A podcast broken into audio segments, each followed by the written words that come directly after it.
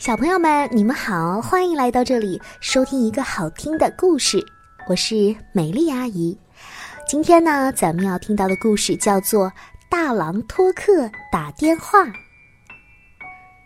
最近啊，大狼托克家里装了一部电话机，他呢想给好朋友打电话，于是翻开了电话号码簿。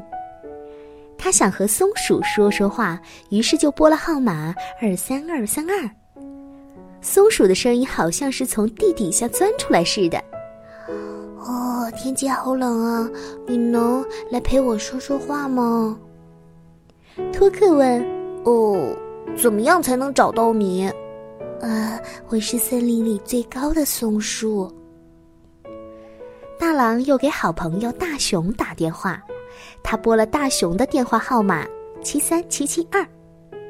电话里传来大熊打哈欠的声音。啊，冬天我太困了，啊，这会儿又感到很饿很饿。你能给我一份汉堡吗？大狼问。呃，那怎么样才能找到你呢？我家在森林中最大的树洞里。嗯，说完。大熊就睡着了。大狼接着又给小雪打电话，五六六六五。大狼温柔地说：“你好，我我想认识你。你好，我也想认识你。我很想要一幅雪板，你能给我送来吗？”大狼说：“哦，那我去哪里可以找到你呢？”小雪说。啊，我住在冰冻的河面上。托克想起来，森林里有一条结了冰的小河。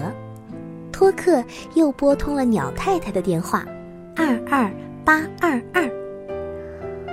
亲爱的大狼啊，请你送条被子来吧，我的孩子快冻僵了。托克说。哦，鸟太太，您别着急，我有一条蒲公英绒毛做的被子，我现在马上给你送过去。可是我怎么样才能找到你呢？鸟太太感激地说：“哦，太好了，我家就住在森林里最高的树枝上。”于是大狼托克抱着烤得很香的汉堡，背着蒲公英被子，拎着滑雪板，去给森林里的朋友们送东西。到了森林，大狼惊奇地发现，鸟太太就住在森林里最高的松树上。松树底下最大的树洞就是大熊的家。大狼把汉堡放在了大熊的树洞门口，把蒲公英被子送给树顶上的鸟太太，还把滑雪板送给了小雪。因为得到了滑雪板，小雪从河面上一直滑到了松树的身边。它可以陪寂寞的松树说说话了。太阳出来了，托克接到了小雪的电话。嗨，我的电话是五六六六五，记得明年冬天再联系我哟。说完，小雪就消失在泥土里了。托克有些伤心地说：“你们也别忘了我的电话号码。”幺三七四九，谁需要帮助都可以给我打电话哦。听故事的小朋友们，你们家里的电话号码是多少呢？你们的爸爸妈妈的手机号是多少呢？你们可以轻轻松松的记住吗？不要小瞧这些数字哦，在关键时候啊，拨打电话是非常非常有用的。比如说找不到爸爸妈妈了，可是你只需要记得号码就行了。